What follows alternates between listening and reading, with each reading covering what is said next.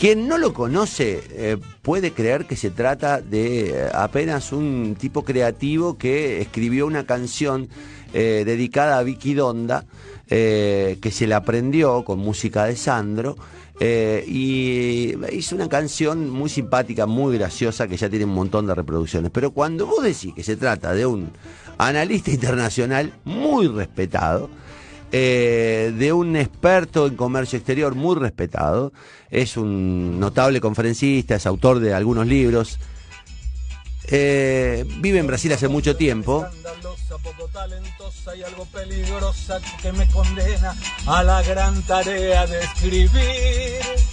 Donda, donda es tan generosa que si es denunciada te consigue cosas y te da un plancito o hasta algún carguito en el INADI. Donda, donda, hace lo que quieras, pero con la tuya, nunca con la nuestra. Y si algo hay que pagar, que te lo cobren a ti.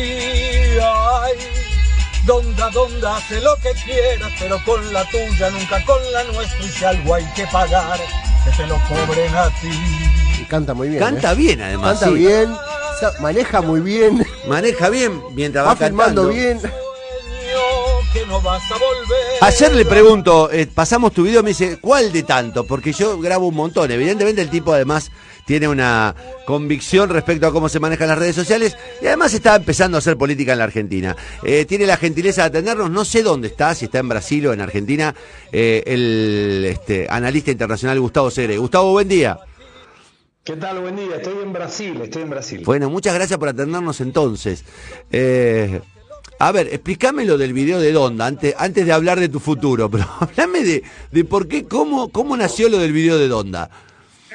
En realidad el video de Donda es el cuarto video que hago en ese sentido, que es de, protesta hacia el gobierno o hacia alguien del gobierno, eh, y me pareció una forma diferente, educada, respetuosa, de mostrar una disidencia ante determinados temas eh, con el agrado de la gente porque es musical. O sea, en lugar de ponerme a hacer un video pesado, mire, el gobierno está haciendo mal esto y el otro, bueno, busqué una forma diferente. Yo dentro de estas conferencias que vos mencionabas, que correctamente doy, hay una de ellas que habla sobre el futuro y que digo que el profesional del futuro tiene que tener tres características que, son valiosas para poder sobrevivir, que es ser mejor, ser diferente y ser productivo.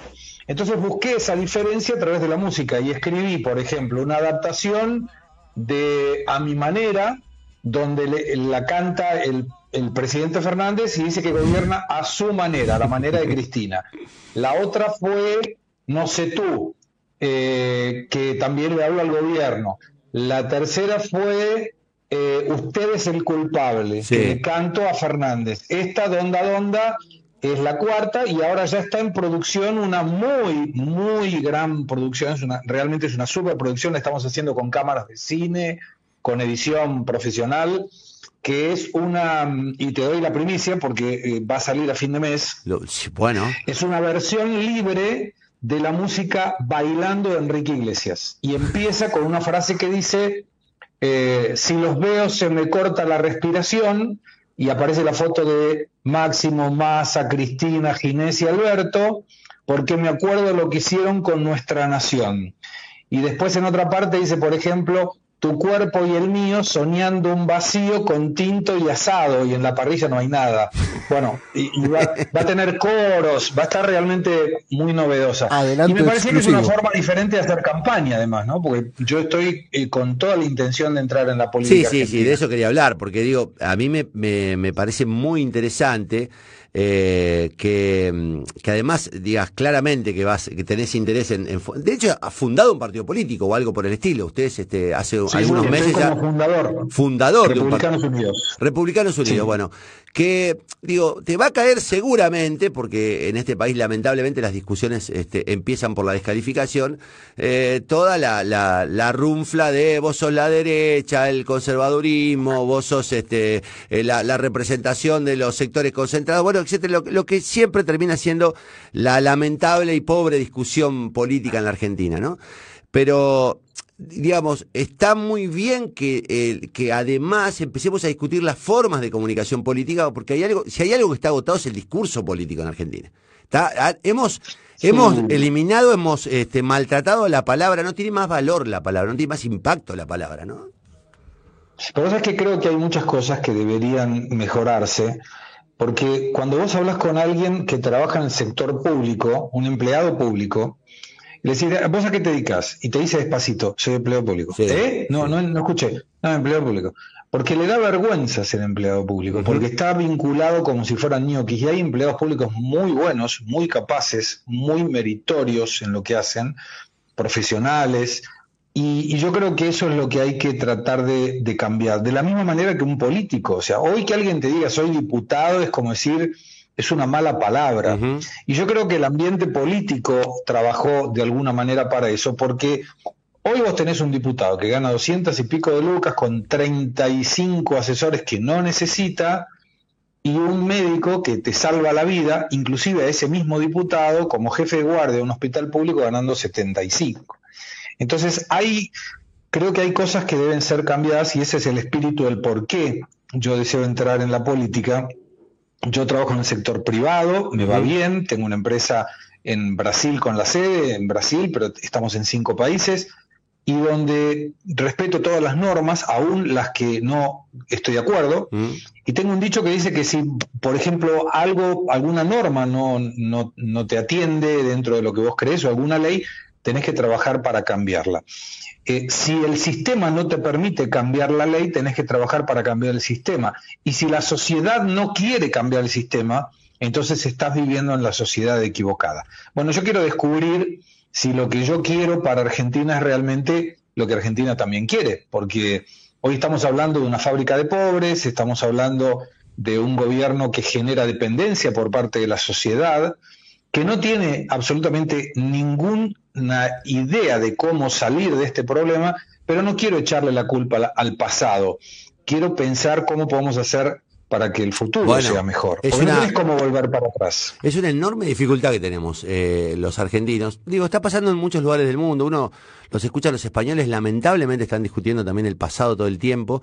Eh, digo, tenemos una enorme dificultad para comprender que lo que nos importa es el futuro que lo que debe importarnos es el futuro, y es muy difícil hablar hacia adelante porque todo el tiempo terminamos discutiendo el pasado de tal o cual, eh, digamos, el, gobierno de tal o cual, eh, y de verdad, está, yo siento, tengo la sensación de que no estamos empantanados todo el tiempo en una discusión y que hay muy pocos dirigentes que hablen, planifiquen, expongan planes, este, planes, digamos, eh, estratégicos, eh, y yo no sé, digamos, si, si efectivamente una... Un, A ver, también es cierto, Gustavo, y en esto quiero escuchar tu, tu, tu versión, que, que, que el macrismo fue un enorme fracaso, ¿no? Digamos, fue una especie de, acumula, de acumulación de opositores sin ningún tipo de, digamos, contra todo lo esperable, sin ningún tipo de aplicación de los, de, de la lógica del, del, discurso electoral, digamos. No hubo, no hubo ninguna modificación estructural durante el macrismo y se repitieron los mismos errores, digamos. Y, digo. Pero vos sabés que a mí me frustra eh, el gobierno de Macri, porque si él hubiera tenido éxito y su gente, yo no, no, tendría ningún motivo por el cual tratar de, meterme en política, porque él tenía la oportunidad de desterrar al populismo. El populismo es dañino. El populismo me refiero al populismo en este caso del gobierno argentino de izquierda, pero es exactamente igual de dañino el populismo de derecha. Y cuando uno analiza la situación de lo que hizo Macri, yo creo que perdió una excelente oportunidad de nivelar para arriba, porque si un gobierno le va bien, yo deseo fervientemente que al gobierno de Fernández le vaya bien, porque si le va bien a él nos va a ir bien a todos.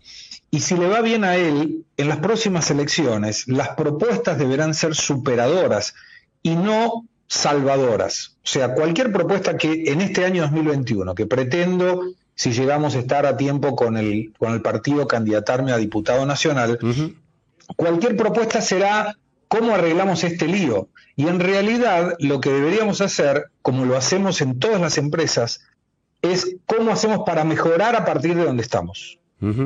Entonces, eso es lo que nos está faltando. Y el gran problema es, paremos de echarle la culpa a lo que pasó, porque ya pasó, no hay cómo arreglar eso.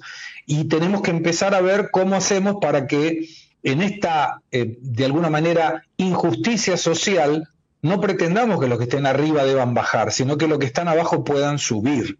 Y ese es el objetivo. A mí el otro día Javier Milei, por quien tengo un gran aprecio personal y una gran admiración profesional, me catalogó como liberal de izquierda, algo que nunca había escuchado, pero me, gustó. Y porque eh, me considero realmente un liberal, no de izquierda, pero eh, yo defiendo que ningún instrumento suena tan bien como cuando lo tocas con las dos manos. Ninguno. No, no existe la posibilidad de encontrar el mismo sonido en una guitarra tocando con dos manos que con una. Mm.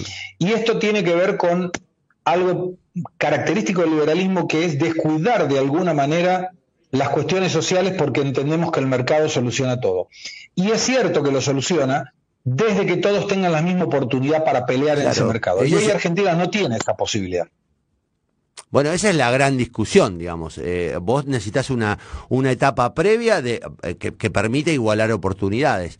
Después sí, digamos, ahí sí el mérito como eje central pasa a tener, digamos, el valor casi superior.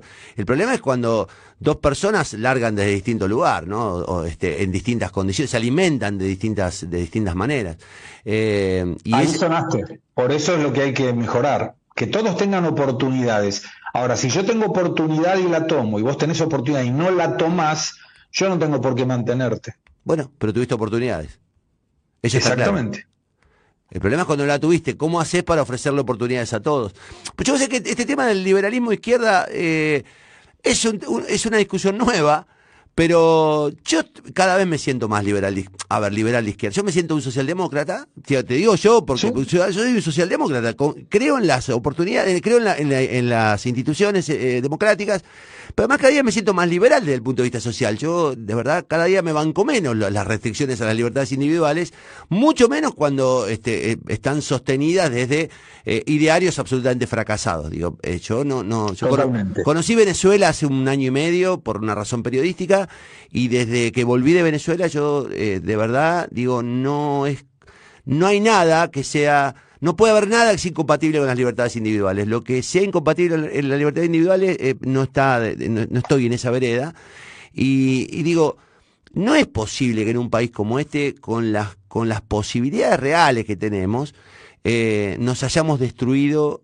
tanto desde la autoestima, de nuestra incapacidad, eh, desde el punto de vista de la infraestructura, de verdad, todo fue retroceso.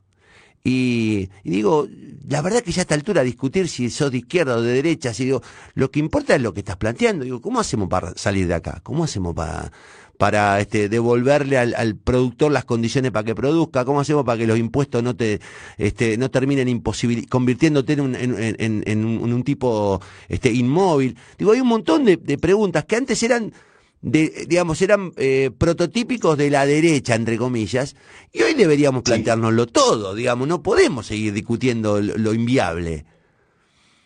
Totalmente de acuerdo, y, y además se da otra circunstancia que es, si nosotros todos nos ponemos de acuerdo en qué país queremos, uno puede decir, bueno, yo propongo ir por la Avenida Corrientes, y el otro puede ir proponer por el 9 de julio, pero todos sabemos hacia dónde estamos yendo.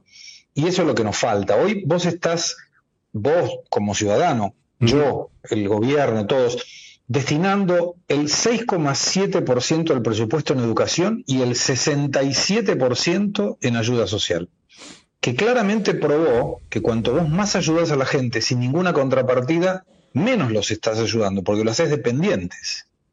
Entonces creo que el, el punto es en que la gente entienda que la dádiva del, del gobierno solo es posible si la economía se activa, si el sector productivo produce, si contrata y si además la gente cuando hay esa demanda de mano de obra está de acuerdo en ofrecer su mano de obra, porque si no, hoy te encontrás con que una persona, una familia con las ayudas sociales de todos lados que tiene, puede conseguir ganar más que ese médico jefe de guardia de un hospital público. Entonces, ¿cuál sería el sentido de estudiar y romperme el lomo estudiando?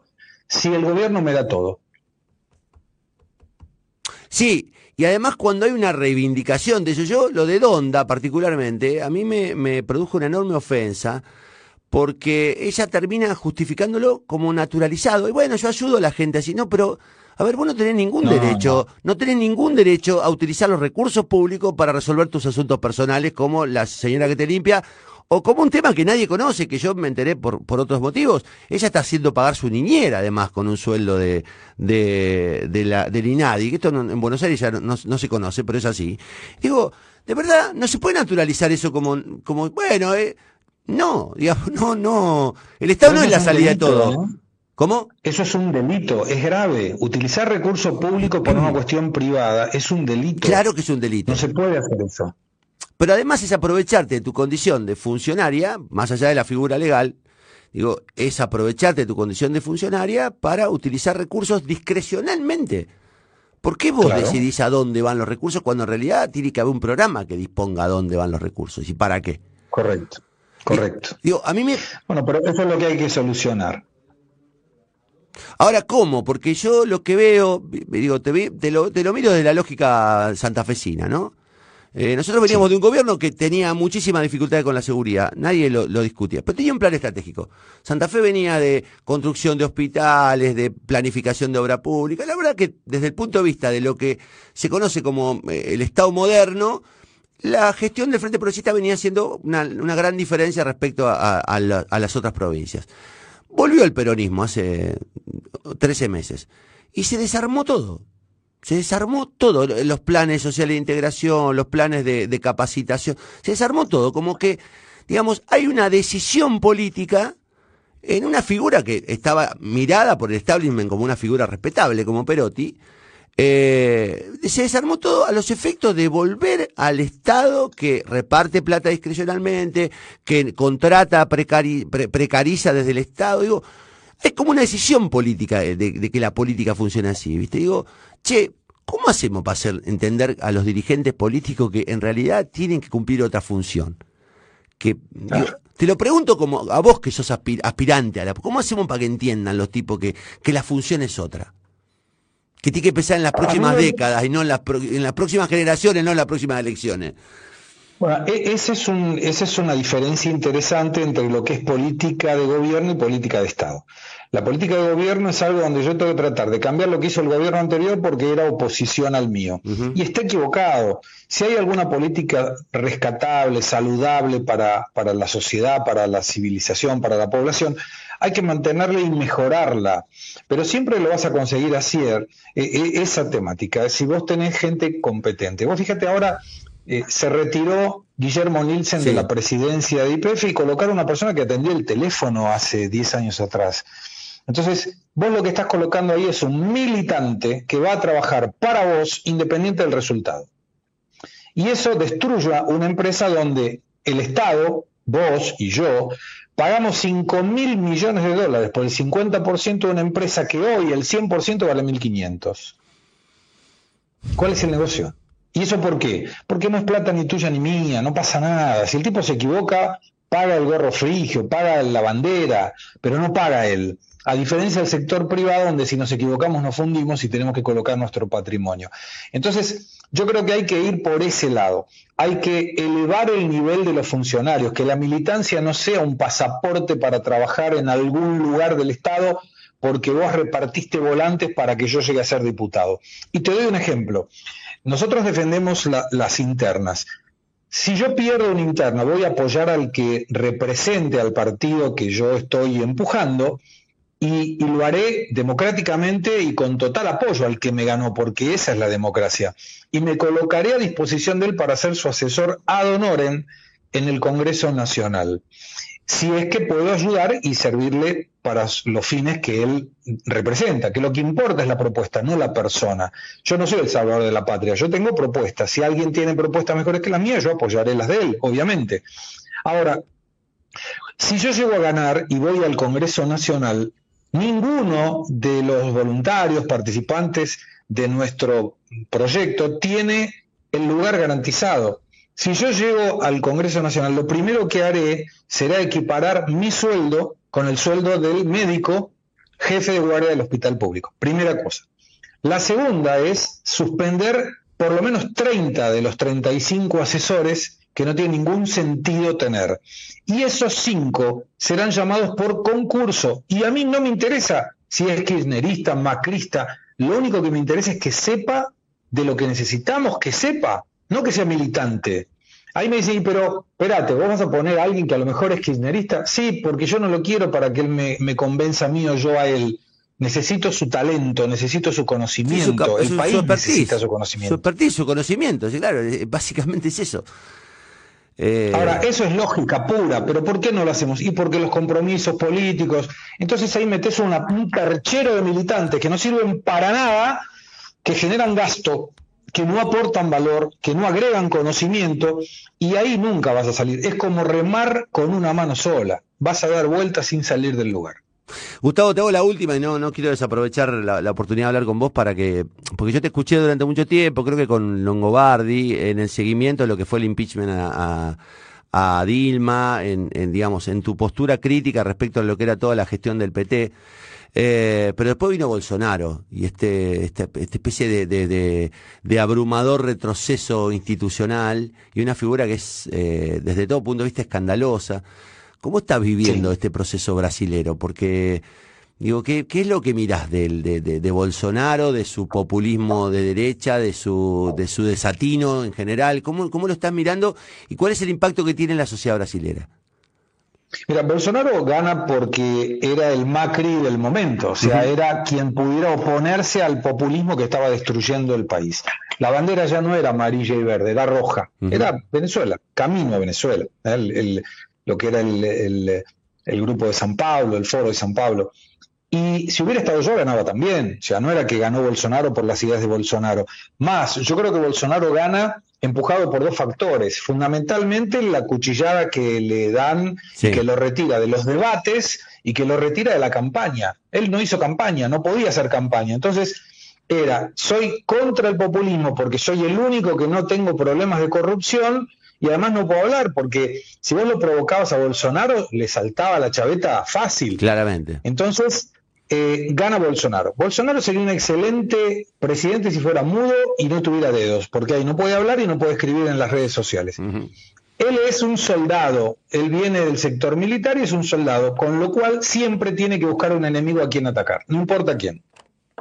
Y eso es un error. Desde el punto de vista económico ha hecho cosas muy buenas, no él, sino su, su ministro, que es Pablo Guedes, que tiene una idea absolutamente liberal y que puede servir inclusive para campaña indirecta de las propuestas que nosotros estamos llevando. Pero Bolsonaro en algunas veces vos tenés ganas de matarlo. O sea, Bolsonaro dice lo primero que se le ocurre sin analizar el impacto que eso pueda tener. Y eso es un error porque vos no estás hablando en modo personal, vos representás como presidente de la República lo que la nación determina.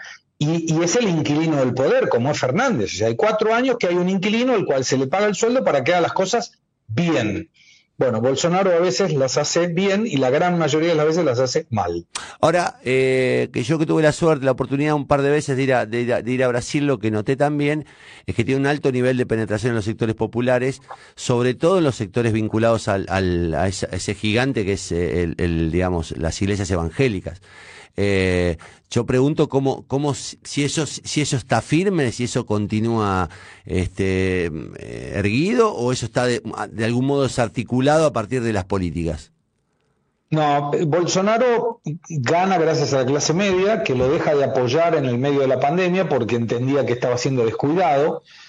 Él apoya a la clase baja con ayudas sociales para las economías informales, 54 millones de personas, y la clase media se da cuenta que había que seguir trabajando. Y, entonces recupera el, apoyo de alguna franja que lo llevó al poder con alguien que no lo había votado.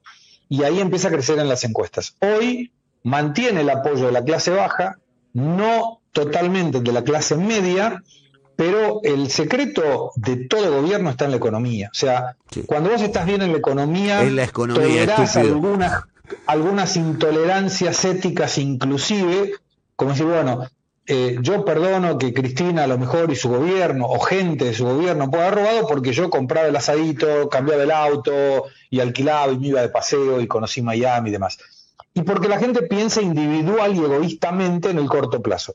Cuando vos analizás en el largo plazo, y creo que este es un momento muy interesante para eso, en Argentina vos observás que hay un montón de gente que ve a sus hijos y a sus nietos pensando en migrar a otro país. y decís, opa, para, para que ahí ya la cosa se complica. No estamos hablando de cambiar la moto o comprar una cocina, estamos hablando de separar mi persona de mis nietos. Y ahí la cosa se complica. Y nunca, eh, te digo, yo tengo 56 años, Vine acá no por escaparme de nada, simplemente porque conocí Brasil porque a mi padre lo trasladan para trabajar acá y me encantó. Voy a Buenos Aires todos los meses, dentro de lo que la pandemia permitió, en esos meses no pude, pero ahora regresé. Y ahí observas que nunca hubo tanta gente queriendo salir del país como ahora. Y eso lo que te demuestra es que no hay visión de futuro. Si hubiera visión de futuro, la gente no se va. Es como si preferís tener plata o preferís tener líneas de crédito. Y prefiero tener línea de crédito. Bueno, ¿qué preferís, tener presente o futuro? Y prefiero tener futuro, porque depende de mí y laburo para el futuro. Ahora, si no tengo futuro, no, no hago nada de lo que puedo hacer me va a ayudar, porque no llego.